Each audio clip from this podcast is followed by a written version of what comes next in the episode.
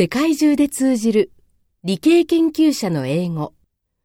Chapter 2国際学会の表現。発表が始まるまでの表現。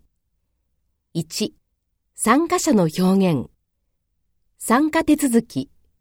問い合わせる。Can I join the conference? How can I pay the fee? Visit our website and log in with your account ID and password. When will the next conference be held? Where will it be held?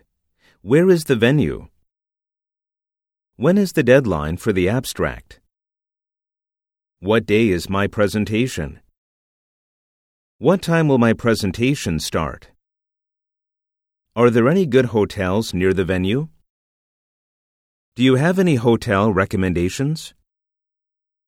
Do they have a conference rate? Are there any must see places nearby? When is the deadline for early registration and how much is the fee? How much more do I have to pay after that date?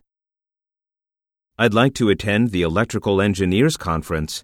How can I register? How much is the registration fee?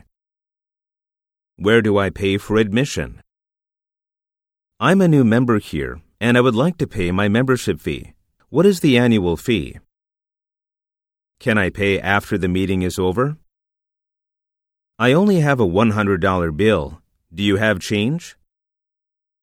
How can I get the proceedings? It will be sent to you once you register.